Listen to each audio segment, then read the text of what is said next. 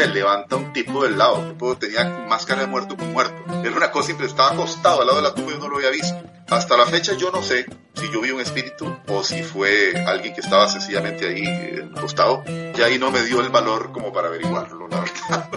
Me quedé, para, me quedé parada ahí, bueno, me quedé sentada con la, el arma en la cabeza y lo único que pensé fue, me va a matar aquí. Gente, bienvenidos al podcast número 100 de Cucubano. Gente, gracias por habernos escuchado todo este tiempo. Gracias por las historias que nos han enviado y nos han contado. Y nada, gracias por realmente por todo el apoyo que me han dado. Eh, llegamos al episodio número 100 y esta semana vamos a tirar la casa por la ventana, como dicen, porque tenemos un invitado bien especial. Esta semana, para el episodio número 100, tenemos el invitado que todo el mundo ha estado esperando. Han estado hostigándolo en Twitter. Gracias por el hostigamiento que le han tenido al pobre hombre allá en Twitter. Y gracias a ustedes por estar eh, hostigándolo. El hombre accedió a estar con nosotros y hablamos con él. Y de verdad que la conversación, yo en pocos podcasts me he quedado sin palabras. Este fue uno de ellos. Realmente la historia que nos contó este hombre es increíble, pero ya ustedes saben quién es la persona. Lo vieron ahí en, el título. Esta semana tenemos con nosotros a Sabio Vega. Sabio Vega, TNT, como ustedes le quieren llamar. Él es el luchador de Puerto Rico.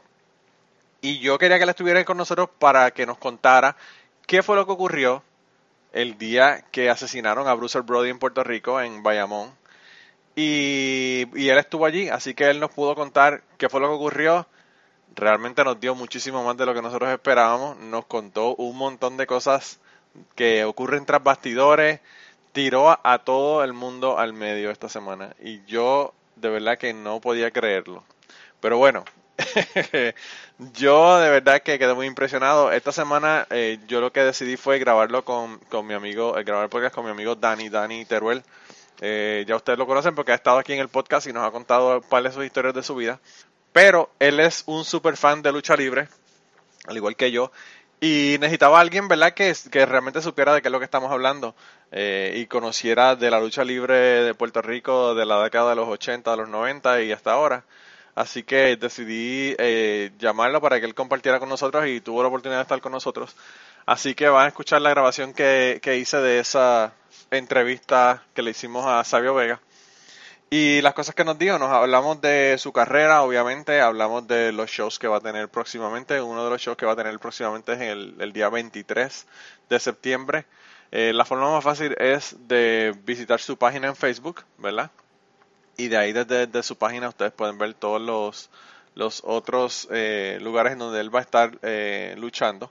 Así que dense la vuelta por allá, suscríbanse y, denle like a la página y añádalo en Twitter a las personas que tienen Twitter porque él está bien activo en Twitter, así fue que nosotros lo conseguimos y así es que ustedes lo van a poder conseguir si quieren comunicarse con él, hablar con él, interaccionar con él y si quieren enterarse de dónde va a estar.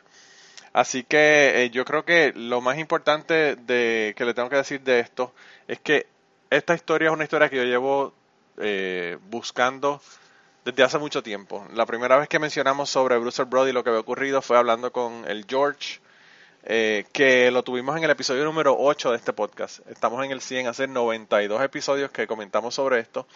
Y desde ese momento pensé, wow, qué brutal sería tener la historia de qué fue lo que ocurrió ahí. Y pensé, ¿a quién voy a, a, quién voy a, invitar? ¿A quién puedo tener? Y obviamente necesitaba tener una persona que estuvo allí en ese, en ese terrible día. Y pensé en Sabio. Y él nos dijo que sí, así que hoy lo tenemos, eh, pero la historia yo no la he estado pensando conseguir desde el episodio número 8 de Cucubano. Esta historia es una historia que yo llevo desde que ocurrió en el año 88, eh, tratando de, poner las piezas del rompecabezas juntas, porque yo he escuchado muchísimas historias, me leí el libro de, de Barbara, la esposa de Bruce Brody, donde ella habla sobre todo esto. Eh, he visto muchísimas entrevistas, incluso otras entrevistas de sabios que, hay en YouTube. Y hay mucha especulación sobre esto y muchas cosas que se han dicho sobre lo que ocurrió. Eh, y en esta entrevista que yo le hice a Sabio, pues Sabio nos contó un montón de cosas que, no, que yo no sabía y que yo no he visto en ninguna otra entrevista. Así que tenemos un montón de exclusivas en, esta, en este podcast. Y, bueno, de verdad que yo eh, le agradezco inmensamente a Sabio, el que estuvo aquí con nosotros, el que nos contó todas estas historias y que nos dio más de una hora de, de historias sobre qué fue lo que ocurrió, ¿verdad? Eh, aquel día y sobre él y otras historias que nos contó también de cosas que le han pasado, que, que pues, cosas que le han pasado luchando. Eh, nos contó eh, cómo Bruce Brody lo salvó de que lo cortaran en una en una eh, lucha en donde él estuvo con Bruiser. bueno, nos, nos contó miles de cosas. Pero yo lo que quiero es dejarlos con la entrevista, no voy a hablar más. yo espero que ustedes queden tan impresionados y les vuele la cabeza como me voló la cabeza el haber hablado con Sabio. de verdad que fue tremenda experiencia. Así que nada, yo lo que voy a hacer es que les voy a poner la grabación. La grabación me van a perdonar. Tuvimos que hacerla por teléfono porque Skype decidió que se iba a poner medio graciosito en el día de ayer y no pude realmente eh, pues grabar eh, usando Skype como normalmente lo hago. Y pues la calidad de la grabación no es brutal, como siempre se escucha, es un poquito de menor calidad pero nada, se entiende y se escucha bien y, esa es la única cosa, la única excusa que le voy a pedir eh, por el podcast de hoy. Eh, lo demás realmente eh, ya, ya van a ver, ya van a ver la entrevista. Lo voy a dejar entonces con la entrevista para que ustedes escuchen qué fue lo que él nos dijo y, bueno, qué fue lo que ocurrió en, esa conversación. Bueno, gente, en este podcast número 100 estamos de celebración. Tuve que llamar a, un, a un bateador emergente para que me ayudara con esta entrevista, porque la entrevista yo estoy hablando de ella desde el episodio número 8 y estamos en el 100, así que hace 92 episodios que estoy deseando hacer esta, esta entrevista y finalmente se nos dio hoy, así que eh, tenemos por ahí de, de compañero co-host hoy a Dani. ¿Cómo estás, Dani? Muy bien, un placer, estoy súper popeado para este episodio. estamos de fanboys, ¿verdad? Sí, bien duro. Mira, pero esta semana, eh, para celebrar el episodio número 100, tenemos la dicha de tener en el podcast a Fabio Vega. Eh, si ustedes no saben quién es Fabio Vega, ustedes no han vivido en Puerto Rico. Eh, y, y en otro montón de partes del, del Estados Unidos, Japón y otro montón de lugares donde el hombre ha sido conocido. Yo, yo no sé tú, ¿verdad, Dani? Pero yo a él lo conozco como el Karateka Ninja TNT. TNT, pero Juan, Fabio Vega. Sí, pero, pero nada, lo tenemos aquí con nosotros hoy. ¿Cómo está, cómo está Fabio? Buenas noches, buenas noches, buenos días, eh, saludos. Hola, hermanito. Qué bueno, qué bueno que has sacado tiempo para nosotros. De verdad que muchas gracias por estar aquí con nosotros en el día de hoy, grabando. Sí. Eh, eh, hemos, hemos estado como que, sí, estoy bien. Hemos estado como que eh, back and forth, ¿verdad? Hasta que finalmente se nos dio, se nos dio la, la entrevista. Tuvimos que hacerla por teléfono porque Skype, Skype, Skype cuando tiene que funcionar no funciona.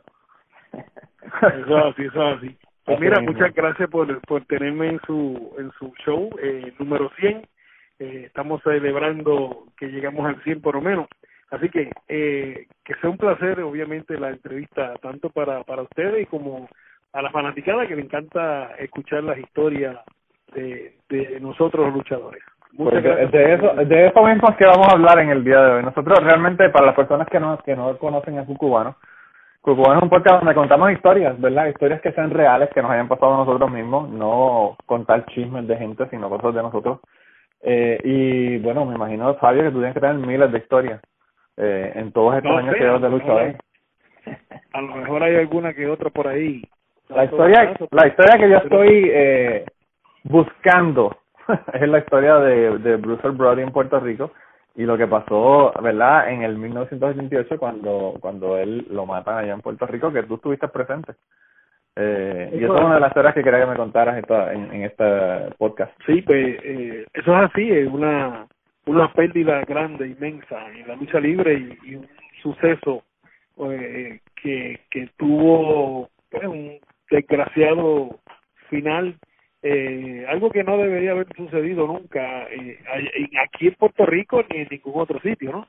Claro, lamentablemente pasó aquí en Puerto Rico eh, y nos, nos acordamos de esto como si hubiera pasado hace un ratito, ¿no? Porque eso marca tu vida, eso marca tu vida, marca tu... Eso se quedó plasmado en tu cerebro por el resto de tu vida, ¿no? Y nadie, nadie puede verlo de la manera que tú lo ves y lo sientes, lo vive, lo viví y todavía todavía está entre corre y carne, tú sabes, eso está ahí todavía. Sí, eso parece que fue ayer. Y, y no sé, últimamente como que ha estado resurgiendo el interés en esa historia y que fue lo que ocurrió. He escuchado en varios podcasts que la gente está hablando de eso. Vi el otro día que Hugo Sabinovich estaba hablando, hizo un, hizo un video, ¿verdad? Donde habló de, de eso. O sea que no sé por qué recientemente como que hay mucha gente hablando de la, del asunto, ¿verdad? Eh, He escuchado recientemente a Eric, a Eric Henry hablando de eso, eh, al Hustler Rick Rogers hablando de eso en otros podcasts como que digo, un, un, resurgir ese tema. Sí. Sí, mira, eh, eh, el tema siempre ha estado, yo, yo cuando nosotros abrimos lo, lo que es IWA o fue IWA, este, ese tiempo, ese lapso de tiempo, eh, se dejó de hablar de esa cuestión, eh, porque estaba todo enfocado, eh, todo, todos los fanáticos de acá localmente estaban enfocados en, en lo que estaba sucediendo, la, la buena historia, etcétera, etcétera. Pero siempre ha estado latente eso, siempre, siempre, eso no, no ha dejado de estar ahí.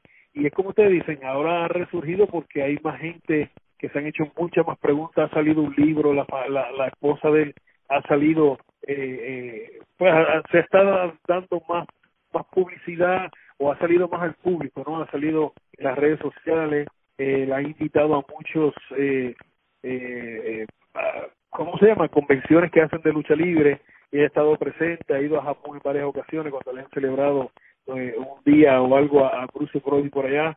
Eh, y ha estado en el medio. Y es por eso que, que esto está surgiendo y la gente está hablando un poquito más de, de lo que pasó con Bruce Brody, la, las historias, quieren seguir oyendo las historias porque eh, allá afuera yo estoy seguro que tiene que haber eh, más de, de 10 personas agarrando y oyendo cada historia, qué dice aquel, qué dice el otro, analizándola, llevándola a qué punto, por qué. Eh, este dijo aquello tal fecha, esta fecha dijo otra cosa, pero eh, verdad, siempre se ha mantenido ahí, no, ha cambiado, qué sé yo. Eh, y, y como te digo, eso ha manchado la lucha libre en Puerto Rico, ha manchado la lucha libre internacional, ¿no? Eh, un lamentable suceso eh, en el cual, de verdad que si yo le pudiera dar la reversa, lo hubiera hecho. Sí, eh, yo creo que lo que ocurrió, mano, eh, o sea, Bruce Brody era querido en todo el mundo, pero en Puerto Rico Bruce Brody era muy querido. Entonces, eh, era como que bien difícil el hecho de que hubiese ocurrido eso en Puerto Rico. Quizás para la fanática de Puerto Rico fue bien duro. Yo no sé que para mí lo fue. Yo, yo no sé para ti, Dani, pero tiene que haber sido un shock brutal para ti también. Mira, para mí, y, y le digo a Fabio que pues que concuerdo no, para mí la lucha en Puerto Rico se define antes y después de la lucha de Bruce Brody. Yo me acuerdo cuando era un chamaquito, aquí venía medio mundo. Harley Race, Ric Flair, Ox Baker, este, the, Fabulous Ones. Este, bueno, aquel, aquel, en aquel momento estaba, en aquel momento estaban eh, los, los hermanos Youngbloods, estaban, estaba este, Doug Mansell, estaba Tony Atlas, o sea que son un montón de luchadores de, de afuera que estaban aquí en, en ese mismo momento cuando eso ocurre. Y después de eso, la lucha en Puerto Rico murió y no fue hasta que la IWA salió que hubo un renacer de la lucha en Puerto Rico. Pero, después hubo, hubo, un mosqueo fuerte en Puerto Rico. Sí, pero en este momento, la lucha en Puerto Rico en este momento está eh, un resurgir como, como yo lo veía al final de la década de los 80. O sea, hay mucho, mucho interés en Puerto Rico en la lucha libre y a mí realmente me agrada muchísimo porque yo soy fanático de la lucha desde, desde que era niño, que iba con mi padre a, a, a, la, a, la, a las luchas, ¿verdad? Eh, sí. Todo, todo, todo empezamos por eso, por ser fanáticos, ¿no? Y, y hay otros que, como en mi caso, lo, lo desarrollamos y lo llevamos un poquito más más allá de, de, de la línea que nos dijeron no cruces esta y ya ese rato estaba al otro lado del cercado iba terminando la, la, la, la segunda etapa este me gustó me, me entró como digo yo en un flachazo estilo película eh, por los ojos cuando en el canal 7 aquí en Puerto Rico daban Titanes en el ring.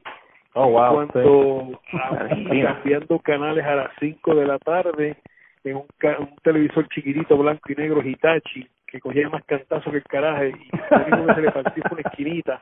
Oye, cogía cantazo, loco, y el, televisor ahí, hermano. Y yo, ah, entonces los movíamos de cuarto, éramos, éramos más que dos cuartos en la casa, era mi hermana y yo y mi papá.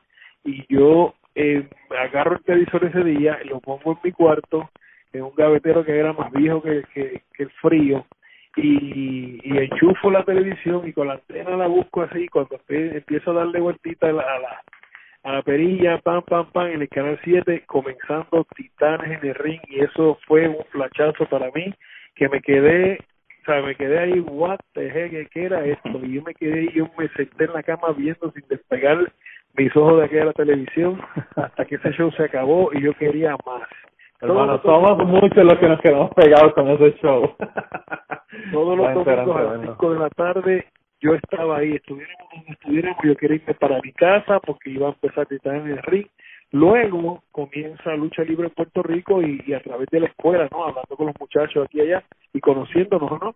Es cuando sabemos y sé que hay lucha libre local y comenzamos a ir a la lucha libre local, de la, de la lucha libre local que hacían en, en todo Puerto Rico, eh, trabajaron mis tíos y mis primos de seguridad. Y de ahí me agarré con ellos para ir a la lucha y entrar de gratis.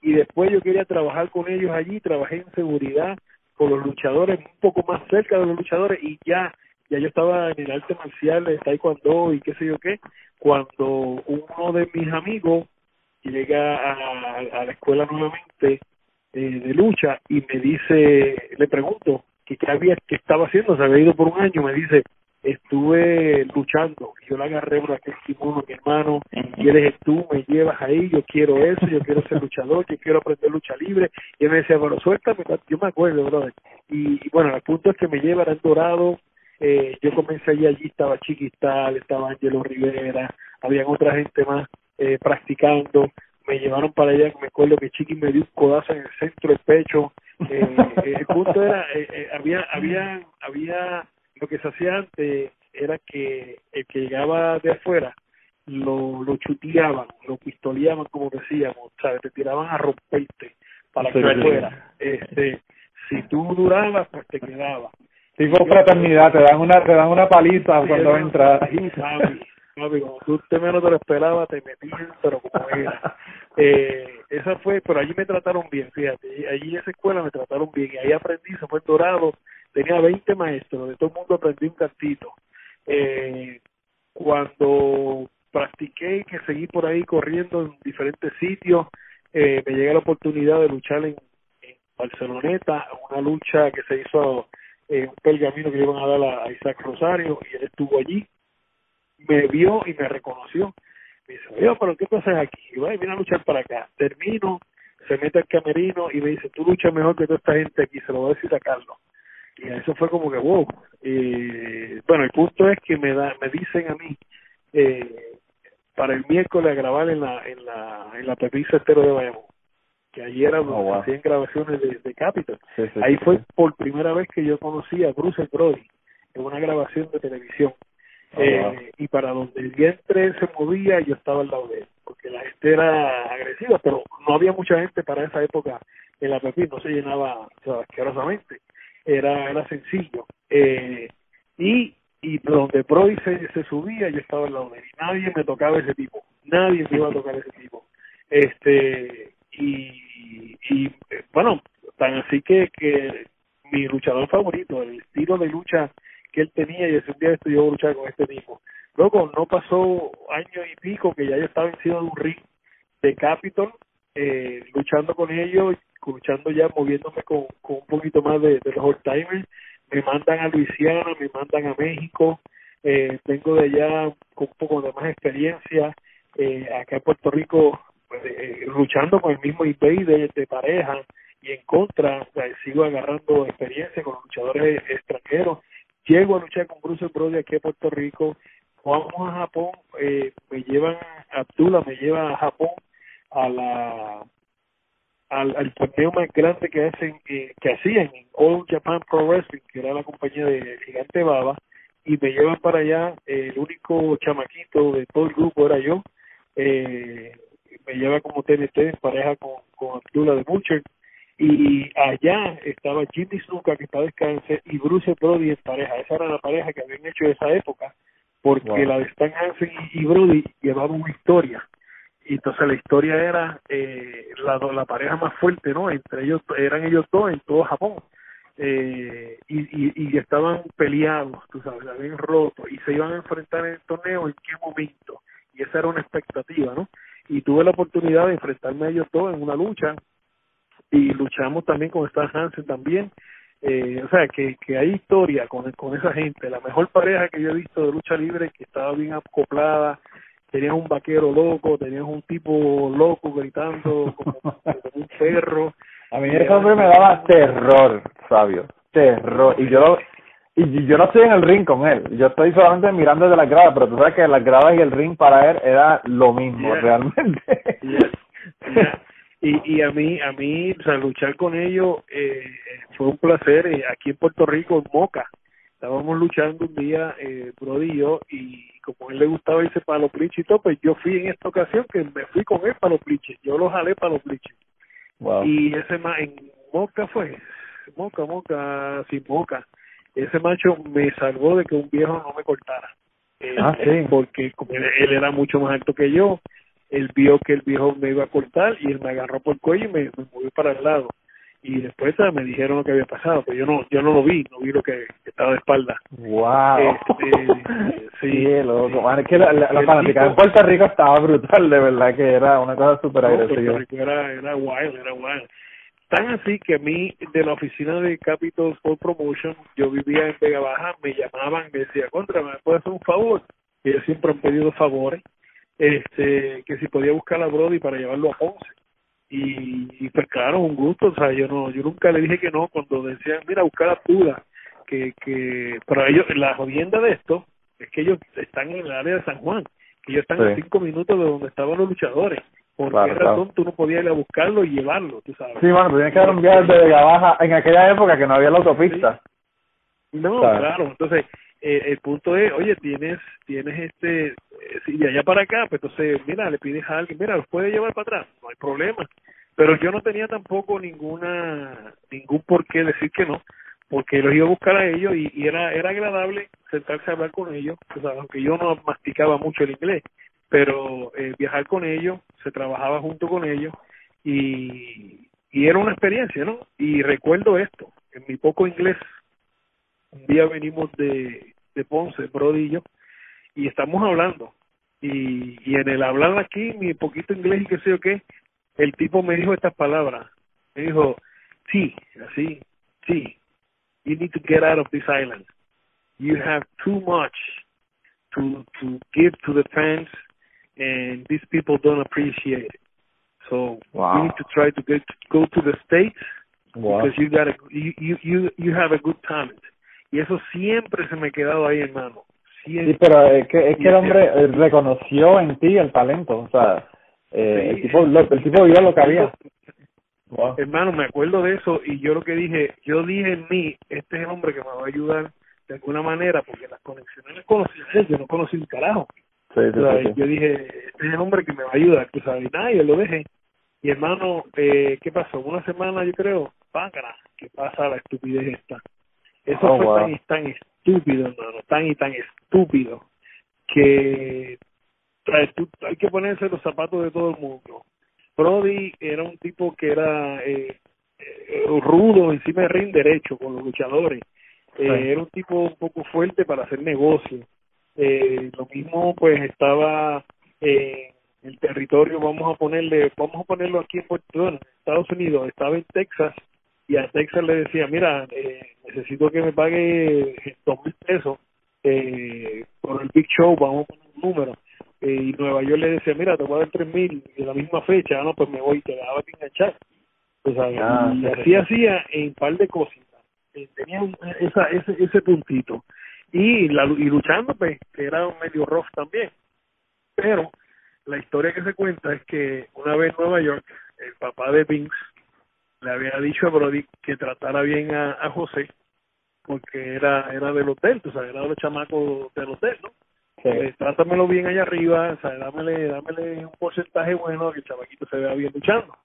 Y Brody se comió a Pepe limpio, se lo comió completo, no, le- no le dio no le dio ni los buenos días. Wow. Tú sabes, eso fue pim pam pum, tortillas papas, vamos para afuera. Este, y Pepe pues se quedó siempre con esa esa morriña, eso es una de las cosas que se dice, en estas cuestiones porque seguimos uno hablando y hablando y a través de los años se siguen sacando cosas este y, y una de ellas pues ha sido supuestamente esa. Eric Embry en, en el en el podcast eh, perdona que te interrumpa en el podcast de de uh, Steve Austin de Stone Cold Steve Austin Eric Embry dijo que que incluso una de las cosas que le había escuchado que yo no sé si es cierto o no es que supuestamente Brody había hecho un, un chiste de la hija de él que había muerto ahogada a los bebés que murió ahogada en la piscina no, de creo no creo. Pero no, creo, yo creo yo escuché a Embry mano y de verdad que lo que lo que oía era que el tipo era como que súper racista. Eh, de la manera que él hablaba verdad de Puerto Rico de los luchadores de eh, no sé me sonaba y Pues- y Embry estaba yo yo no recuerdo si él estaba para esa época de verdad que yo estoy bloqueado en esa parte porque nosotros estábamos en el camerino de acá de los técnicos él- y si él estaba eh, no recuerdo que él estaba. De verdad que no él no él, él dijo que no estaba en Puerto Rico pero que él estaba trabajando en el territorio y estaba de Booker fue lo que le había comentado. Sí, el trabajo, el trabajo de Booker sí, allá en Puerto Rico, acá en Sí. Puerto Rico, pero no, yo no, por eso te digo, no recuerdo que él estuviera en ese grupo de trabajo, porque Sí. el buque para esa época era Ron Stark y, y Ron estaba por allá. Que falleció hace Este, poco, por cierto. ¿Cómo? Sí, Que falleció hace poco. Lo, lo, lo, lo, conocí, no lo conocí, lo, lo conseguí por Twitter y chateamos así unas varias ocasiones y después, mano, qué sé yo, un par de meses luego, pues, se nos va también. Eh, pues mira, eh, eh, se me fue el hilo de, de, de lo que te estaba diciendo. Lo que está Eh, contando es el, ese día de que una semana después Eric. ocurre lo que ocurrió allá Embry. Sí. Sí, Eric Embry. Eric, Eric no estaba acá. Eh, pero sea como sea, lo que sucedió fue una estupidez porque bro, eh, eh, una de las cosas que también se decía, y, y ahí ahí Carlos Colón tiene que ver y el Jovica tiene que ver también. ¿Por qué? Porque eh, eh, le decían a Pepe que, que Brody no lo respetaba, porque ellos no querían, ellos querían poner la imagen de la lucha libre eh, diferente a, a, que la gente llegara todo tirado, o sea, ellos quieren que la gente, los luchadores vinieran bien, vestidos, etcétera, etcétera. Y, y Frank era uno de los que llegaba siempre pantalones cortos. Oye, llegabas de Japón, llegabas a Estados Unidos, tú llegabas a la isla, oye, estás en Paradise, tú sabes, que hace calor, pero yo iba en pantalones cortos, con una tichera y tranquilo, tú sabes. Y, y una de las cosas que ellos no querían que viniera así. Y él vino en par de ocasiones con pantalón largo, pero después para el carajo venía con pantalones cortos. ¿Y quién le pone el cascabel al gato? ¿Quién le dice, quién le dice a, a Sí, Frank pero- que... y- y- entonces pero pero era eh, ahí que está el punto entonces ahí que era el detalle de, de Carlos Llovica no pero ese tipo no te respeta tú eres que está a cargo aquí si no que ya se lo dijeron que tipo esto o sea eran cizañeros yo me acuerdo mano Llovica nunca estaba en los camerinos loco nunca estaba en los camerinos y ese día estaba allí Oh, me wow. acuerdo dándole eh, dándole back a la cabeza y pensando ese día él estaba allí qué carajo hacía allí cabrón Esto fue allí en Bayamón, ¿no? Esto fue, esto fue en, en Bayamón, ¿no? En la- En el, Lu- en el Ramón Lubriel. Ramón Lubriel. Sí. Él sabía que algo iba a suceder, hermano. Porque Wow. rapidito que pasa la pendeja, él uno de los primeros que corre para allá adentro. ¿Sabes? ¿Por qué, ¿Por qué correr para allá adentro si, si no iba a pasar nada? A lo mejor alguien estornudo, vamos. O sea, ¿Por qué tienen que correr para allá? ¿Sabes? Se cae de la mata un montón de, de cosas que, que yo sé, yo sé, y ellas no me pueden decir que yo sé que yo lo sabía. Tú sabes, este, No, y, y, la- y yo no sé, pero la cuestión de, yo siempre he dicho, o sea, una cuestión de defensa propia, cuando tú entras a un camerino o a, o a una ducha con un cuchillo en la mano, es como que, hello, hermano, tú sabes. hermano, hermano, tú puedes practicar arte marcial, puedes ser buenísimo en todas las pendejadas y qué sé yo qué, pero una persona que sepa manejar un cuchillo, sepa también arte marcial o yo no sé qué caramba, te va a picar en canto. No, y, y la sorpresa, o sea, el elemento sorpresa nada más. el factor, ahí que voy, ahí voy. El factor sorpresa que se hace en esa parte, yo lo he analizado 20 mil millones de veces. Cuando tú entras al, al, al, al baño de las duchas en el Lubriel, es una puerta, no sé si lo han cambiado, pero es una puerta de cristal como las que hay en la farmacia. tú sabes. Okay. Tú empujas la puerta, cuando tú empujas la puerta, la puerta se abre para adentro, para el lado derecho, que va hacia la pared Okay. cuando tú abres esa puerta que hablas, abres esa pared completa, que tú entras al lado derecho tuyo hay una pared que hay unos que hay unos cristales a la parte de afuera, una vez tú pasas esa pared, esa puertita ahí, todavía ese muro de pared sigue un poquito para adelante, como uno o dos pies más. Y cuando tú doblas a tu mano izquierda, ahí están las duchas. Ahí el factor sorpresa fue o le tiró la toalla en la cara o tan pronto él viró ahí mismito le sumó el, el, puñal. No sé. Pues, no hay de otra. Esa teoría de que Bruce Brody tenía el cuchillo dentro del, de la cartera y la sacó, esa es la mierda y estupidez y embuste más grande que ha parido la puta madre que me haya dicho. ¿Sabes por qué? Porque yo vi a José pasar por el frente de mí sin nada en las manos y después subió de la parte del camerino de los dogados con, con, la, con la toalla y, el puñal adentro. Ok, no, yo no vi el puñal, pues entonces no lleva el puñal, pero ¿para qué carajo lleva una toalla? Entonces, porque allá adentro llama a Brody y se mete primero y después pasa la pendeja. Oye, uno más uno son dos. Que me quieran decir que tecnicismos en corte, que si la ley, que si que eso, que se vayan al carajo, que el carajo lo diga. Yo sé lo que yo vi allí y yo sé lo que pasó. Bueno, y ya en unos segundos continuamos con la conversación del día de hoy y las historias que nos están contando, pero quería eh, pedirles un favor. Lo más importante que les voy a pedir es que compartan este podcast, compartan en sus redes sociales, vayan a iTunes, déjenos un review si quieren para que las personas nos puedan encontrar en iTunes. Y si además de eso te gusta nuestro podcast, te gusta lo que hacemos y quieres apoyarnos, pues yo creo que la mejor forma de apoyarnos es ir a patreon.com slash cucubano y allí puedes hacer una donación ya sea mensual o de una sola vez para contribuir al podcast y tener acceso a un montón de contenido que no está en el podcast regular. Así que nada, ve, apóyanos y nada, regresamos con la conversación del día de hoy. Wow. ¿Y quién más estaba eh, allí? Allí estaba Tony Atlas, estaban los hermanos Young Blood, ¿no?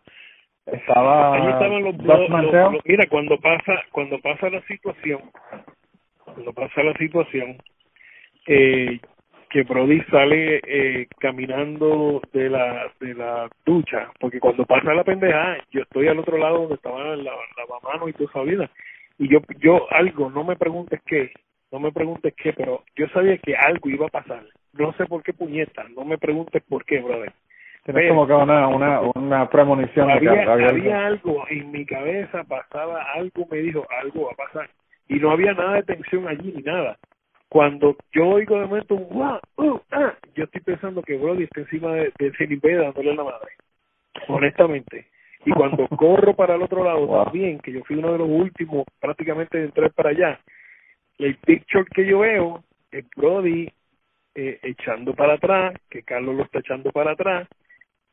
Eh, yo vi que tiene el invader agarrado por la cintura, el Invader tiene un cuchillo en la mano de la mano derecha, agarrando a Brody por el pelo, le zumba con el cuchillo para la cabeza, le agarra el pelo y ahí cuando le rompe así el, con el cuchillo el pelo, es que no se pudo zafar. Cuando Brody viene corriendo, o sea, caminando fuera de la, de la ducha para acá, a bajar por el doctor, yo le digo que no se vaya por ahí, que por ahí va para el parque, el doctor González lo intercepta y, y se lo lleva para la parte del camerino, lo acuesta. Yo me voy a la parte de afuera como un loco, con Chris Johnblot a llamar eh, a la oficina para que llamen una ambulancia. No hay nadie en la oficina cuando viene la persona de que trabaja en, en, trabaja en el parque caminando por la por el pasillo le digo mira está pasando esto esto aquí que llamaron una ambulancia el tipo que dice ah déjame la no que ver qué carajo tú lo que llama una ambulancia allí no había 911 para esa época eh, al lado estaba menudo y tenían ambulancia y cuánta cosa hay, pero era un, bueno, un caso. El punto de la ambulancia se tardó como 45 una hora en llegar fácil. Oh, wow. Y Brody, y Brody estaba, pues, sea, todo este tiempo. Eh, Tony le ayudó a, a, a, montarlo porque era tan tan alto y grande el tipo, ¿no? No cabía aquella, aquella aquella este, ambulancia, eh, bueno, no tanto la ambulancia, en la camilla, y, y se lo llevan, o sea, Brody salió de allí vivo se lo llevan al centro médico, lo operan y de madrugada es cuando tuvo un sangrado y falleció. Wow. Pero él salió, él salió de allí vivo. O sea, ese era un cuchillo grande, hermano, una cosa eh, que usan en carnicería de esto y, y puta grande. Este, y le cogió estómago, le cogió esta, Entonces, él, él, él la apuñaleó en el estómago, ¿fue donde la apuñaleó él? Sí, con eso bastó. O sea, pasó la, la, vida. Sí, increíble, de verdad que es increíble. Que defensa personal con una cuestión así, yo no se la compro a nadie, a nadie se la compro. Oye, Fabio, una pregunta. Eh, el, el aftermath de todo eso, que se especula de, de tantas maneras que se pagó X cantidad de dinero para sacar al Invader, este, ¿qué tú opinas de eso? No, bueno, de, que si pagaron, obviamente tiene una fianza, o sea, eso tiene un número y eso lo pone el gobierno, ¿no? ¿Sabes? Eh, hubo, hubo, gente que pusieron fianza, pero de que de que se pagó al, al, al ¿cómo se llama? al jurado, cosas así. Yo no sé si le pagaron a todo el jurado, pero yo vi una jugada, yo vi que dándole un sobre a una de la gente que estaba sentada en el jurado y eso se lo dio en una cancha, en, una noche que fuimos a la, al Lubriel o también a luchar. Yo vi eso y yo dije, pero esa tipa no era la que estaba en el jurado. Oh, wow. Y dije, wow. Si, si le dio unas taquillas para comprar popcorn o comprar algodón, pues no sé, pero le dio un sobre a una de las mujeres del jurado. Ella estaba solita, allá abajo en, en la silla, y él salió yo, yo ese momento había llegado, puse la maleta, me fui para, yo siempre miraba el terreno, cuando fui para la parte de abajo, él iba al frente mío, siguió caminando, siguió donde ella, que era la única que estaba sentada en lo que era ringside, no había absolutamente nadie, solamente ella se sentó, él siguió directo de ella, sacó el sobre, le di el sobre, cuando yo vi esa jugada, dije, what the fuck, yo me miré y me metí para adentro otra vez fuck this shit. No, a mí no me, ninguno me va a decir a mí que, que ellos lo sabían y que pagaron por eso. Pues. El abogado fue la peja más alta, más, más cabrona que, que ha habido, perdonando, le pit, la perra alta más asquerosa que ha visto, que se vendió, se vendió, tú sabes, este, eso fue, pues, la, la esposa no quiso hacer nada tampoco, el nene estaba chiquito también, había muchas muchas cosas acabando. el, nene creo que tenía siete años. Yo leí, yo leí el libro, yo leí el libro de la esposa y ella dice que que mano, ella, ella se sentía que estaba en, en, en, en, la, en la cueva de los lobos, tú sabes. Era la única, tú sabes. Entonces, las personas que realmente, que ella sentía que, que eran los que la estaban como que ayudando, cuidándola, eran los luchadores de Estados Unidos, ¿verdad? Y dicen, ellos no fueron porque dicen que le llegaron la, las notificaciones de, de testificar después de que el juicio ocurrió. Hacen la cuestión de, hacen la cuestión de la corte y todas las cuestiones. A Dodge, Dodge dice que le llegó como, como unas semanas después que se acabó. O sea, todo fue una mierda. ¿Por qué? Yo se lo dije a la, fiscal. Y dije, pero ¿por qué no mandan a buscar a los, a los otros luchadores? Ah, porque es que no tenemos las direcciones de ellos, pues si Capitol la tiene. Ah, no, ellos dicen que no tienen nada de eso y es bullshit. ¿Y cómo los consiguen ellos para venir aquí a Puerto Rico? Tienen que tener un número de contacto. Obviamente. para el carajo, uno más uno se cae no, no hicieron nada, ninguno hizo nada. Yo vi que Carlos por poco mete impreso a, a, a, a el Invader por metiendo en y, y ellos chocándose entre no entre teorías y cuestiones. ¿Y qué pasó? Ahí no pasó nada. Ahí sí, se tacho. Carajo. Wow. Sabio, a raíz de eso, ¿cuál tú crees va a ser el legado de la lucha en Puerto Rico a raíz de ese incidente? Pero, repíteme, no te entendí la primera parte. A raíz de ese incidente, ¿cuál tú crees va a ser el legado de, la lucha en Puerto Rico? ¿Eso afectará, a una marca eh, permanente? Oh, no, no, eso es definitivo, hermano. Eso, eso hasta, hasta que eh, esta generación de luchadores que estuvo ahí desaparezca eso seguirá mencionándose porque la historia va a estar ahí, sea como sea, alguien la va a leer, alguien va a preguntar quién es aquel, quién es el otro, y qué pasó, y cómo y, y alguien va a hacer eh, algo, algo siempre va a estar, esa mancha definitivamente no se la quita nadie. Este, y, tú, Fabio, eh, viendo, viendo, viendo todas esas movidas y todas esas, todas esas cosas que pasaron, que si el sobre, que si matan a un tipo y, y, salen por defensa propia, ¿a ti no te preocupaba el hecho de tú estar ahí en el medio trabajando con esa gente? No, mano, de verdad, eh, este, de verdad que no. Estuve ahí tranquilo, el único testigo que fue aparte de los luchadores y todas las cuestiones fui yo, porque pues Carlos estaba aparte, aparte con lo de mi Vader y el otro también. Yo fui allí a decir la verdad. O sea, yo, yo me senté y, y, y hubo, y hubo, hubo una, la, ¿cómo te diría? Ellos no me pusieron presión a mí de absolutamente nada porque sabían que si lo hacían de alguna manera, algo iba a explotar. O sea, yo no me iba a quedar callado tampoco. Yo no quería perder mi trabajo en la lucha libre, pero yo fui a decir la verdad porque tenía que decirla porque hubo una declaración después que, que sucedió eso. Yo salí a las casi a las cuatro y pico de la mañana de, de, dar declaración en jurada de lo que pasó allí. Y a ti te dan nuevamente ese papel para que tú lo leas y, mira, esto fue lo que tú dijiste, ¿tú estás de acuerdo con eso? Sí, eso es lo que yo dije, claro que sí. O sea, ¿quieres cambiar esa versión? Dijiste algo, ¿te acuerdas de algo? ¿Qué sé yo qué? No, o sea, de que me acuerdo lo que sucedió fue esto, lo que está ahí puesto. Y, y de esa manera, pues, eh, se hizo. El abogado me, trató de decir a mí en, una parte eh, que como que como nosotros los luchadores nos llevábamos, o sea, si él se iba iba para, para la lucha, este, ¿cómo ustedes llevan la toalla? Y yo le bueno, eh, eh, se la llevó en la mano, sí, no, pero ¿cómo los luchadores se llevan? Entonces me hizo como que en el cuello, o sea, nos llevamos en el cuello puesta. Y yo le dije, pero nada, tú te llevas la toalla puesta alrededor de tu cintura, te la llevas en la mano, te la pones en el cuello, te la llevas como te salga la... Bueno, cada cual se la lleva como quiera. Claro, claro. Porque ¿qué, qué, qué tú que me está diciendo? No, se la llevan en el cuello. ¿Y qué ropa tenía? Ah, pues tenía ropa así, así, así. Esta ropa era la que tenía, sí, esa es la ropa. ellos usaron obviamente la estrategia de, de echarle los perros a, a que Brody fue el que lo hizo. O sea, Brody fue el que llevó el puñal. Cuando aquel puñal y nunca en la vida iba a caber en la cartera de Brody. En ningún momento iba a caber. Él tenía una cartera con parece que no sé si era el chavo y una porquería. O sea, que una mariconera de esta, pero estaba gordita, estaba pompeada este y aquel cuchillo no iba a caber allí. Este, era un cuchillo que, que, coño era con velocidad. Ah. nunca en la vida. Eh, yo hice la pregunta de por qué no vuelan a esta gente y me dijeron esa esa esa contestación. Ah es que no encontramos las direcciones de ellos pero cómo no lo encontrar pues si esa gente de, de, la compañía los tiene los encuentran para que luchen, pero no para que vengan a declarar en contra. Ah, el carajo. Yo creo que sea un fiscal, un fiscal ahora que coge ese caso, sí, ya, pero como los casos no, no, no, ¿cómo se No puedes acusarlo a una persona por, por el mismo delito. Ah, sí, el, double jeopardy, le llaman double jeopardy, que no, que no te pueden... Pero, pero, pero revisen el caso a ver si lo llevaron como es. Wow. ¿Sabes?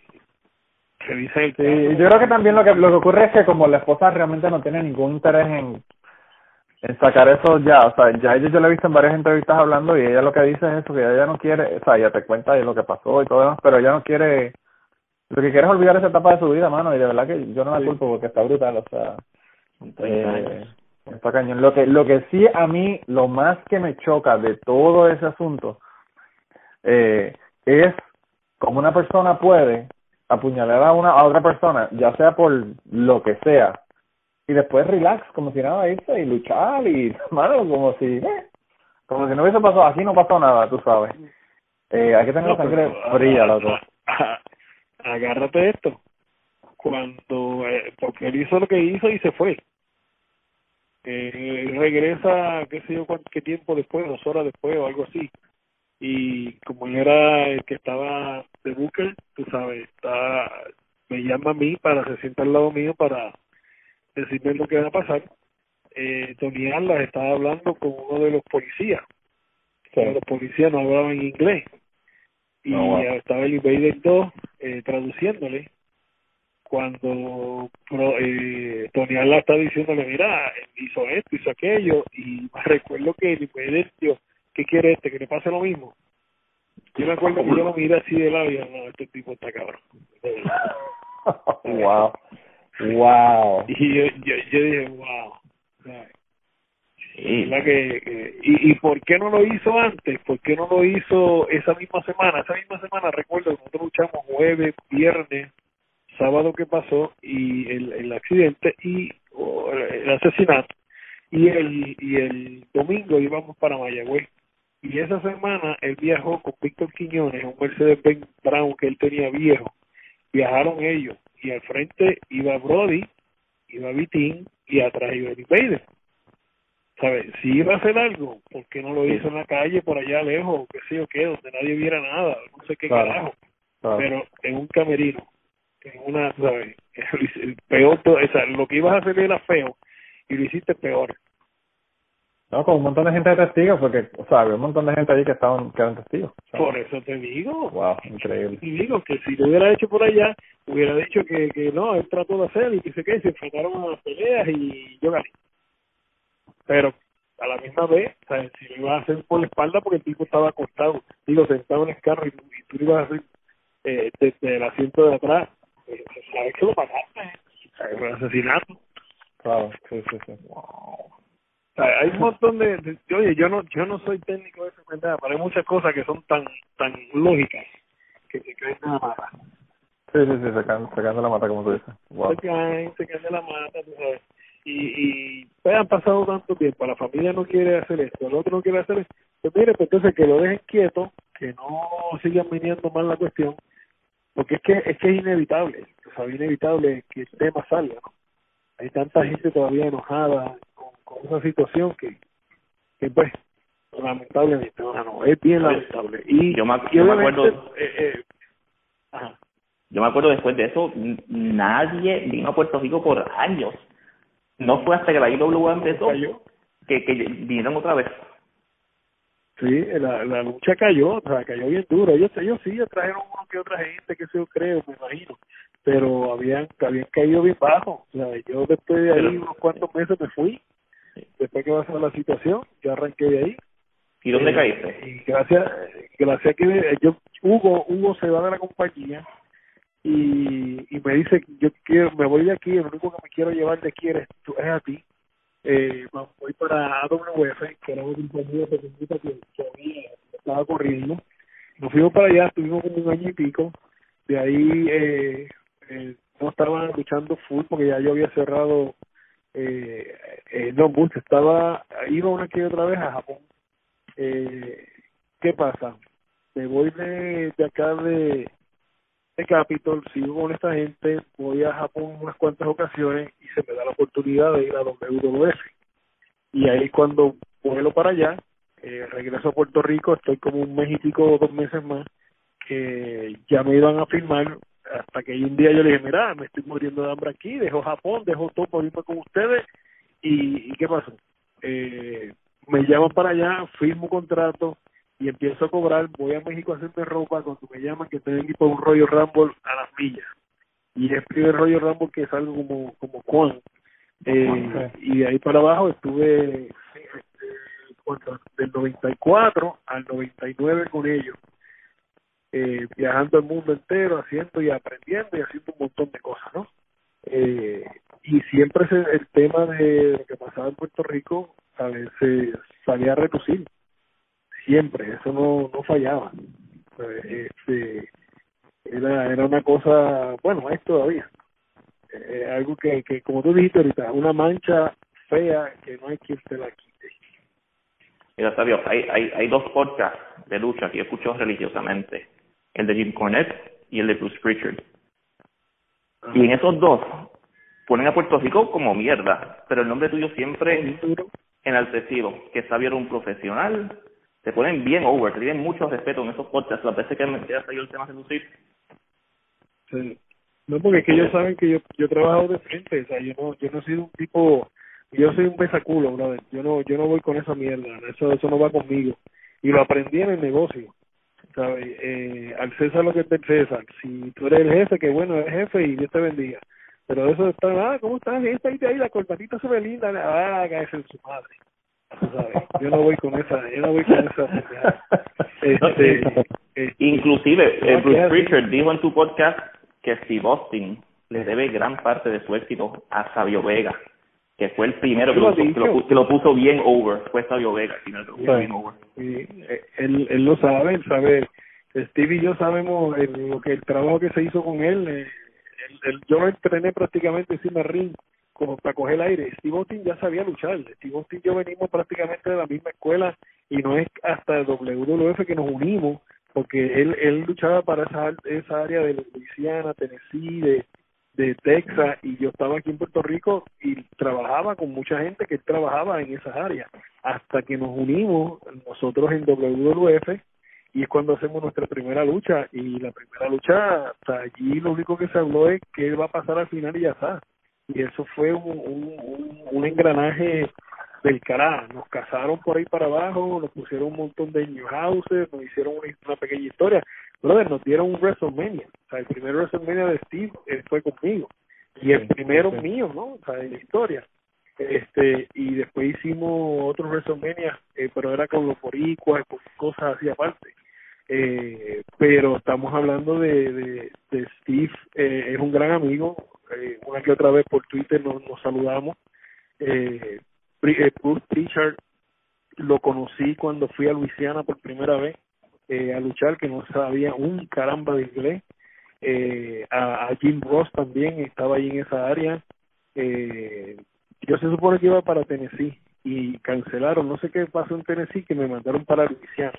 Es allí en Luisiana que conozco a Jim Dogan, a Ted DiBiase, a Jim Ross, como te dije, a Bruce Pritchard, a era el- de el territorio. Dogan, Bill Watts, sí, toda esa gente, ahí yo le conozco a toda esa gente, estaba luchando con ellos. Jay the Snake Robin, ese fue el maestro mío de inglés, este, me, me ayudó un montón, un montón a trabajar allí, a desarrollarme allí. Este, salgo de Luisiana, me vengo acá a Puerto Rico, eh, porque las chuletas que me comí allí eran, ya tú sabes, los paquetes, los paquetes de chuletas. Este, tuve que salir, tuve que salir de Luisiana, hermano, porque estaba llegando a las 300 y pico de libras. Este, me vengo acá a Puerto Rico, eh, estoy luchando, hice pareja con Gypsy Joe, que en paz descanse, tremenda, tremenda persona. Wow. Eh, hicimos unos cuantos personajes aquí en Puerto Rico, enmascarados como los asesinos, como los infernos. Eh, y de ahí entonces me consiguen a México. Me voy a México, entonces en México pues me pongo flaco.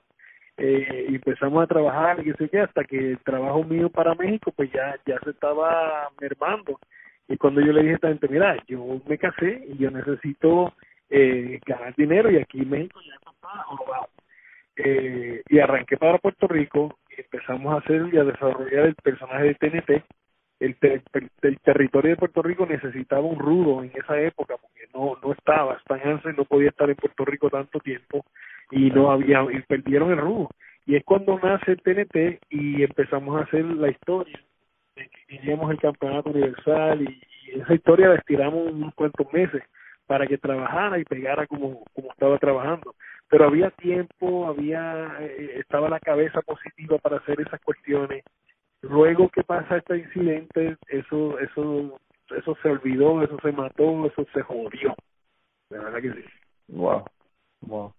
Caramba. Oye, Sabio, otra preguntita que te tengo. Se comenta que en la WWF tú eras del, del, del, pues, del- eras tan respetado en el camerino que eras del inner circle del Undertaker, que eras del, del, del grupo de confianza. Tú, Sí, nosotros- eh, ah. alguien más, no me acuerdo quién más era. Ese, ese era el grupo de los PSK. Esa es la, eh, sí, los sí, sí. PSK. Sí, eh, Taker era el- el- obviamente el old timer de esa parte, era que todo el mundo respetaba, a Brett también. Eh, allí ese grupo era gente ya adulta, ¿no? Profesionales, nadie, no había niños chiquitos jodiendo. Eh, había uno que otro que se com- comportaban como estúpidos, pero era cuando se daban un par de palos y se, se arrebataban. Este, y ahí era que se formaba el revolú. pero pero había había que cada rato hacían pruebas de, de dopaje eso era al azar y tú tenías que estar limpio había que estar limpio eh, si querías tu trabajo y ganarte lo que te ibas a ganar. Eh, y el, y Taker Taker era muy querido allí obviamente todavía muchacho lo, lo quiere mucho. A Taker yo lo traje aquí a Puerto Rico en dos ocasiones a luchar eh, y las veces que le dije mira te quiero en Puerto Rico a ver si me dan la mano me dijo que sí. Lo que me cobró ese tipo eh, no se lo va a cobrar a nadie en la, en la vida, a nadie. Este, y, y lo traje a él, traímos a Kane, a, a Mankind, a Triple H, a un Chris montón de. Benoit, Chris Jericho. Sí, toda, toda esa gente la traímos nosotros. Eh, los primeros los traje yo con AWF, eh, digo, con WWA, era la compañía WWA, era cuando yo estaba luchando allá afuera. y, y hablamos que llenamos cuatro sitios, que era que fue Carolina, fue La Pepín, fue eh, Caguas y Arecibo. Eh, y nunca nunca se había hecho una cuestión así de, de canchas tan cerca, eh, por ejemplo, decirte Carolina y Pepín, o no, Pepín, eso no fue Pepín, eh, ¿dónde fue que tiramos? Eh, Pepín sería, no recuerdo. Bueno, el punto es que, que fueron cuatro llenos, eh, se dio bien bueno y, y, y la gente se lo gozó. Eh, allá afuera, Vince me dijo estas palabras, ¿tú estás seguro de lo que tú vas a hacer? Y dije, bueno, sí, tengo un show a correr allá, un muchacho, etcétera, etcétera. Me dice, tú sabes lo que tú tienes en tus manos. Y eso me lo dijo al frente de donde Undertaker.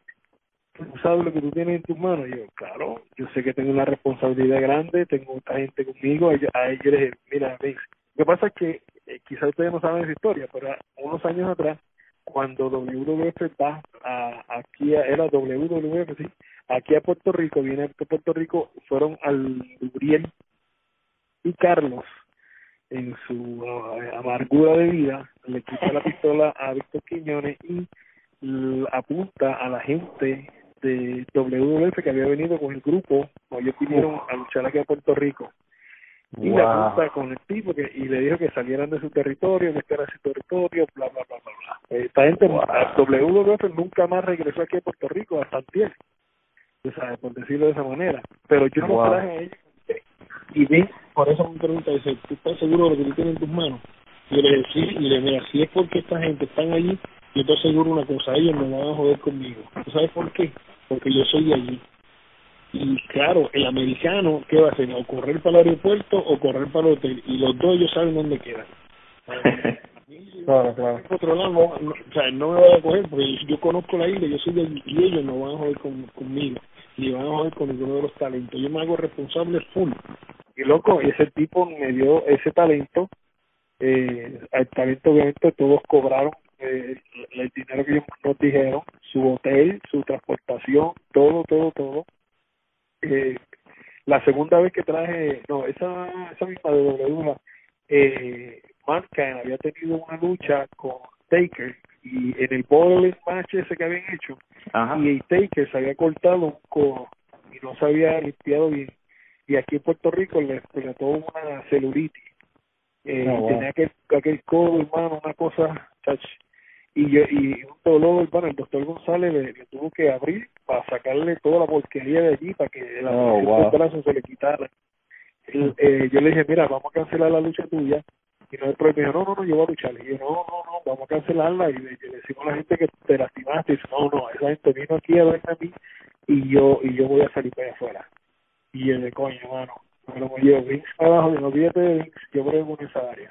Y así porque es que ellos están en mis manos. Y bueno, tuvimos uno, o sea, no discusión, pero una discusión y él, no va, sí va, me voy, no, yo, que yo, y lo otro, hasta que él dijo, voy a luchar. Y le dijo al doctor, véndeme bien eso ahí, hermano, y ese macho salió para allá afuera, hizo su lucha, así mismito, yo le dije, así mismito cuando estaba luchando, eh, le agarramos toda la ropa y todas las cuestiones, la montamos en la limusina, y él se fue del ring directo a la limusina para mandarlo a, la, a, a, a las millas para el hotel eh, para coger el primer vuelo en la mañana y arrancar y fue todo directo para un hospital. Estuvo cinco días después de ese show internado porque le había dado una celulitis en el brazo y eso estuvo Wow. callado, eso, o sea, eso nada, nada de eso se, se ay, Dios mío. Este, cosas profesionales como se trabajaban antes, ahora no, ahora todo es, vamos a hacer un Facebook Live, ay, para decir que me votaron, explico que mamá, carajo. Sí, mano, la verdad es que las cosas no son como eran antes. Antes tú ibas a una lucha libre en Puerto Rico eh, y bueno, en Japón y en otros lugares también y tú veas, mano, un, todo el mundo sangrando, un lío brutal. Ahora nada de eso, todo es super clean. Pues, eh, Sí, Mira. las cosas son totalmente diferentes Mira. ahora como eran antes. Mi nene tiene seis años, siete cumplió antier, y le puso ante una lucha en el WWE Network de Abdullah con Manny Fernández. Oh, mano, está- Y el nene estaba, papi, mira toda esa sangre, papi. estaba malo de los nervios el pobre muchacho. Lo estás traumatizando. Sí, sí. Y en duro, o sea, eh, yo creo que, que en el futuro no se va, como están haciendo ahora, no utilizarla, porque el, al, ahora mismo va a ser un trauma para un niño. hacer, hacer un uh, ¿qué es esto? Este, pero vamos a ver, vamos a ver cómo la cosa se sigue moviendo. Pero sabes que antes, antes, o sea, todo el mundo era Abdullah de Butcher para abajo, este, qué sé yo, todo el mundo sangraba prácticamente. Eh, y de verdad que era era brutal, de verdad, la, la, lucha era súper brutal.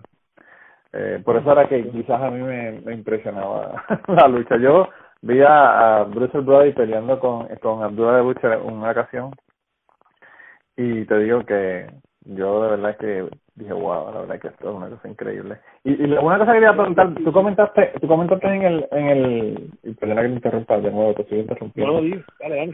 Eh, lo que te iba a preguntar es, tú comentaste en el, en el podcast de Chente, tú comentaste que tú eh, las luchas las hacías en, en Cataño o tú, o tú estabas en otros lugares, porque yo, a mí me parece que yo, en, en, vivo, yo creo que yo nunca te llegué a ver. Yo iba a las luchas en Utuado, eh, Dani y yo somos de Utuado, y las luchas yo las vi en Utuado, y yo creo que yo nunca te vi en las luchas en Utuado. Sí, yo lo... No, mira, yo yo yo fui, sí, yo fui a Utuado. Es en el medio de, de lo del caso de Bruce Brody, Capitol fue a luchar a Utuado. Yo recuerdo, yo luché ese día con...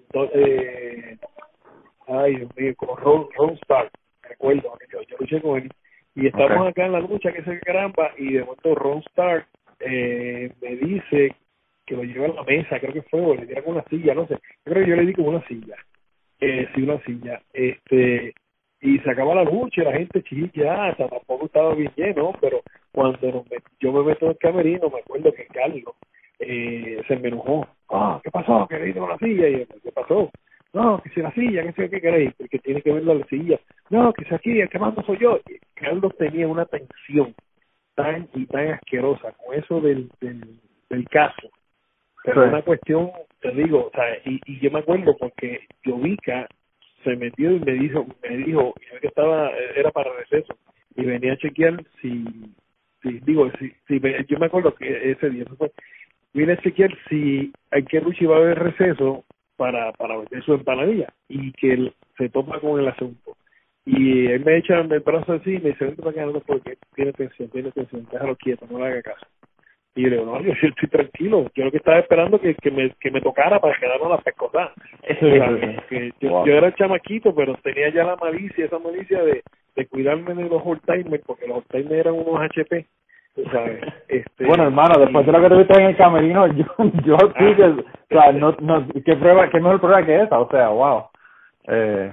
Y, y, que, y, que, y qué bueno que yo no era armado para esa época, porque hubiera sido. pero nada, era, era, o sea, que eran, había tensión, había tensión por la situación, eh, por lo que había sucedido, eh, pero Utuado, todos fuimos unas cuantas ocasiones. Recuerdo yo trabajé en Utuado eh, de, de, seguridad también. Recuerdo que una vez era un domingo, hermano, y se nos da un señor mayor, le dio un ataque al corazón y falleció. Yo estaba, yo estaba en esa lucha, sabio. Yo estaba ahí. ¿Viste? ¿Viste que no hablo basura? A mi Eso, para, para que ustedes vean que no está hablando nada que no, que no sea cierto del hombre. Era un maestro. Yo, yo hablo con lo que se nos muere ese señor ahí, hermano. Eso fue un caso en Guaynabo también nos pasó, otro señor también le dio un ataque, tuvimos que agarrarlo y sacarlo para, para la parte de atrás rápido.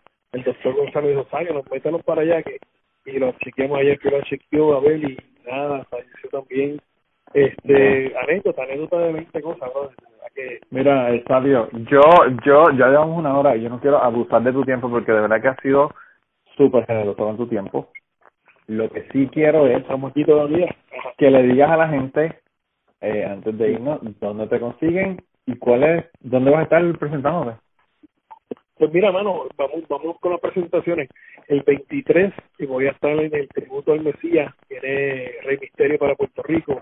Es un, una lucha que está tirando Hugo Sabinovich. Venimos para la Pepín Centero de Bayamón y ese día voy a estar haciendo del Karate Ninja TNT. Oh, wow. a, a Monster Pain. Esa lucha va a ser de nostalgia, por decirlo de esa manera, porque va a estar Monster Pain. Eh, yo voy a estar acompañado por el profe y el Monster Pain va a estar acompañado por el muñecazo Hugo Sabinovich, que por esta noche pues se quita, se quita, ¿verdad? Este, o se pone el sombrero de, de la lucha libre y va a estar en la esquina con, con, con, con Monster Pain y yo voy a estar con el profe. Bueno, y, yo en Kentucky, y yo en Kentucky, qué mal. yo, voy, yo voy para allá, este, yo voy para allá. Este, pues Hugo, Hugo va a estar eh, haciendo eso viene Rey Misterio, Ricky Bandera, eh, vienen un montón de luchadores. MVP también va a estar por allí, For Fisty, viene una de las muchachas, Taya Valkyrie viene por ahí también. Anthony va a estar bien interesante. También, o sea, hay un montón de luchadores que, que van a estar en esa fecha. Y también voy a estar en, en acción, pero esta vez backstage, con lo que es Puerto Rico versus México en octubre 21 en la Pepín Cestero de Bayamón también. Eso es uno de los, de los promotores de boxeo que, que está tirando. Basta, eso se llama Universal Promotion, lo pueden buscar en Facebook como Universal Promotion. Y este Javier Bustillo es el promotor de esa cartelera. Y me busca a mí para, para ayudarlo a montar este, este muñeco. Eso va por DirecTV eh, pay-per-view ese mismo día a las 8 de la noche sale por pay-per-view en DirecTV acá en Puerto Rico y en diciembre estamos ya confeccionando una cartelera tremenda para la PPC TV Bayamón en cierre temporada el 16 de eh, diciembre. Vamos a estar el 16 y 17 pero el 16 vamos a estar en la PPC TV Bayamón el 17 estamos trabajándolo para ver si se da por Isabela. Así que en, esa parte y por las redes sociales me pueden conseguir por Sabio Vega en Twitter, at Sabio Vega y también como at Ninja TNT. Me pueden conseguir ahí, ahí también está la de WWE Mundial eh, en esa en esa página. Eh, Karateka Ninja, IWA también Puerto Rico, o sea, tengo cuatro eh, trabajándolas ahí. Y en Facebook está Sabio Vega y la página oficial, Sabio Vega Official Fan Page. Sabio Vega Official Fan Page, ahí le das like, que es más fácil meterse ahí y, y nos vemos en Messenger, me pueden enviar por mensajes, cuando tengo tiempo pues los contesto, no estoy metido en, eso todo el día, ¿no? Porque trabajo y hago otras cositas aparte, pero me pueden conseguir por ahí, le, le mando saludos a, a, las personas que quieran, los que quieran también eh, comprar fotos, es fácil, a 10 dólares la foto, 8 por 10, se la autografía y se la envío para, para sus casas, así que estamos, estamos haciendo un poquito de todo. Bueno, pues ya saben que si no te consiguen es porque no le, da, no le da la gana, porque estás en todos lados. Sí, ¿no? Eh, y yo, y yo te, te voy a ser sincero, yo, yo doy fe de que tú sí contestas los mensajes, porque por ahí porque yo te conseguí, yo te conseguí por Twitter. ¿Ah, eh, y, y la gente... Y, te, te, quería pedir disculpas por la por la gente la, la gente que nos escucha hostigándote para que viniera al podcast porque mira que han jorobado esa gente por Twitter que si sabía que si sabía lo veía lo veía lo veía pero que ya ya se hizo quedamos en hacerlo y aquí estamos haciéndolo a, todos ellos que eran los que estaban en, en la hostigación de, de ver de, de, de aquí. Gracias gracias a ustedes por por esa oportunidad de que, de que yo pues, estuviera con los muchachos hablando un poquito más de historia. Tenemos todavía un montón de cosas que contar, así que yo espero que, que en cualquier momento me invite nuevamente. Hermano, sí, como, como tú vas a esperar que te invite, cuando tú quieras venir, tú me dices y arranca y me haces par de cuentos más. Pero realmente yo sé que se nos, se nos tienen que haber quedado un montón de cuentos. eh. de WWF hay un montón, localmente acá en Puerto Rico hay otro montón de los amigos que, que ya no están con nosotros, como Víctor de Bodigal, Víctor Quiñones, Owen Hart, la gente que, que marcaron eh, mi camino en la lucha libre eh, de una u otra ocasión, o sea, de una u otra cosa, ¿no? Eh, fueron gente que, que los quiero mucho, de verdad que sí, porque estuvieron ahí eh, y, y hombro a hombro hicimos un montón de cosas y, construimos eh, lo que nos gusta a nosotros, la lucha libre. Así que son gente que, que siempre se llevan en el corazón eh, Mephisto Lepanto, otro, otro de los jóvenes que también eh, no está con nosotros también, pero muchachos que marcaron mi, mis caminos, ¿no? En la lucha libre, así que nada, eh, cuando usted quiera, eh, hablamos, me, me dan saber y, hacemos otro y, hablamos de, otras cosas que no sean cosas tristes. Que, sí, ¿verdad? Que de verdad, vamos por encima. Vi, vi el video de, de Fleal, otro de, de, la gente que, que admiro también en la lucha libre, ya está, ya está despierto, está gritando y, y tambaleando y qué bueno mano eh, cada vez que se nos va un hermano en, en esto pues eh, uno yo lo siento mucho verdad eh, así que muchas gracias a ustedes jóvenes por estar ahí ser parte de, de mi vida ser parte de, de lo que ha sido eh, mi carrera en la lucha libre Dios me lo bendiga mucho ser, ser fanático desde, desde atrás, desde hace muchísimo tiempo, hermano, porque mira que estamos de, sí, en tiempo. Un millón de gracias. Esto estuvo cabrón. Gracias, gracias. Y ahora digo yo, Y ahora digo yo, en Cucubano las cosas se hacen a mi manera o para la calle. Así mismo es, hermanito, así mismito es. Así que de verdad que gracias, eh, un abrazo y, y de verdad que te vamos a tomar la palabra para una segunda parte, porque de verdad que esto, esto estuvo épico. épico. Para hablar de Japón, para hablar de Japón, para hablar de IWA, para hablar de, la, de las historias que pasaron en IWA, cómo pasaron las cosas backstage, así que hay un montón que hablar. Mira que yo, yo cuando, cuando tú estuviste en, en, en, la, en, el, en el podcast con Chente, yo soy pana de Chente, yo lo conozco hace tiempo, y, y yo le mandé un mensaje y le dije, loco, pregúntale de Brody.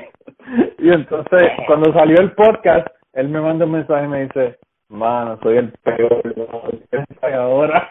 y yo digo, mano, yo te voy a matar.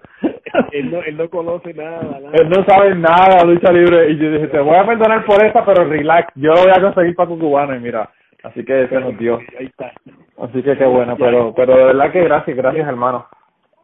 Sí, señor, ya el cuarto se me llenó de muchachos otra vez, así que vamos bueno, por encima. pues vaya, vaya allá y, y siga con, lo, con los muchachos, que el, esa yo creo que es la, la, la lucha más difícil, el, el uno criar a esos muchachos. sí. Esos Fabio, muchas gracias. Se me cuida. Dale. Un abrazo, hermano. Te cuidas. Bye. Amén. Bendiciones. Bye. Y antes de terminar esta semana, queremos darle las gracias a las personas que nos han ayudado con el podcast. Raúl Arnaiz nos hizo el logo y a Raúl eh, sus trabajos los consiguen en homedecomic.com. Así que dense la vuelta por allá y chequen los trabajos de, Raúl que están brutales. Y la canción del podcast la canta Maida Belén con Rafi en la guitarra y Kike Domenech en el 4. Y eh, queríamos dar las gracias también a ellos por haber permitido que nosotros usáramos la canción para el podcast. Si te gusta el podcast y quieres apoyarnos en el podcast, puedes ir a la página de Patreon de nosotros, que es patreon.com slash cucubano, y ahí puedes hacer aportaciones para el podcast y además de las personas que aporten eh, ahí para el podcast, le vamos a tener material adicional que no va a estar incluido en el podcast dentro de la página de Patreon. Así que dense la vuelta por allá y chequenlo. Gracias por habernos apoyado, gracias por recomendar el podcast, gracias por contarles a su abuela, a su tía, a su mamá y a sus amistades. Gracias por darnos follow en Twitter, porque tenemos muchas personas que nos escriben todas las semanas y queremos darle las gracias a ustedes también, porque sin ustedes realmente, pues para qué vamos a grabar el podcast. Y nada, con eso los dejamos, se cuidan un montón y nos vemos prontito.